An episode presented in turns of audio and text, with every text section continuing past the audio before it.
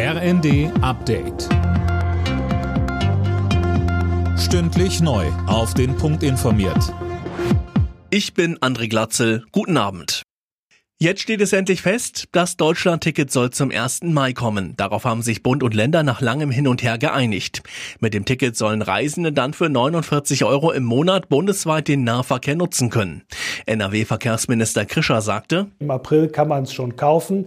Das ist etwas, äh, was vor einem Jahr völlig äh, unvorstellbar war. Wir bekommen jetzt äh, Mobilität im öffentlichen Verkehr, klimafreundliche und nachhaltige Mobilität zu einem günstigen und bezahlbaren Preis. Das Ganze läuft aber noch unter Vorbehalt, denn die EU-Kommission muss noch grünes Licht geben.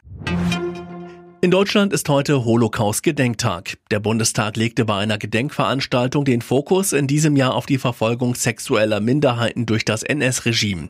Bundestagspräsidentin Bass sagte, es handele sich um eine Opfergruppe, die lange um Anerkennung kämpfen musste. Verteidigungsminister Pistorius lehnt die Lieferung von Kampfjets an die Ukraine ab.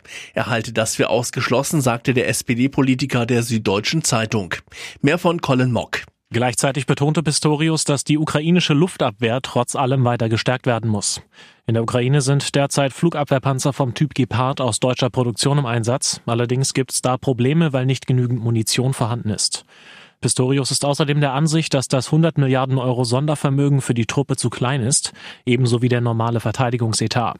Die Bundeswehr brauche auch wegen der Waffenlieferung an die Ukraine dringend Nachschub, so der Minister. Nach dem Aus im Viertelfinale darf die deutsche Nationalmannschaft bei der Handball-WM immerhin um Platz 5 spielen. Das Team gewann nach Verlängerung mit 35 zu 34 gegen Ägypten. Gegner im Platzierungsspiel am Sonntag wird Norwegen, das sich am Abend gegen Ungarn durchsetzen konnte. Alle Nachrichten auf rnd.de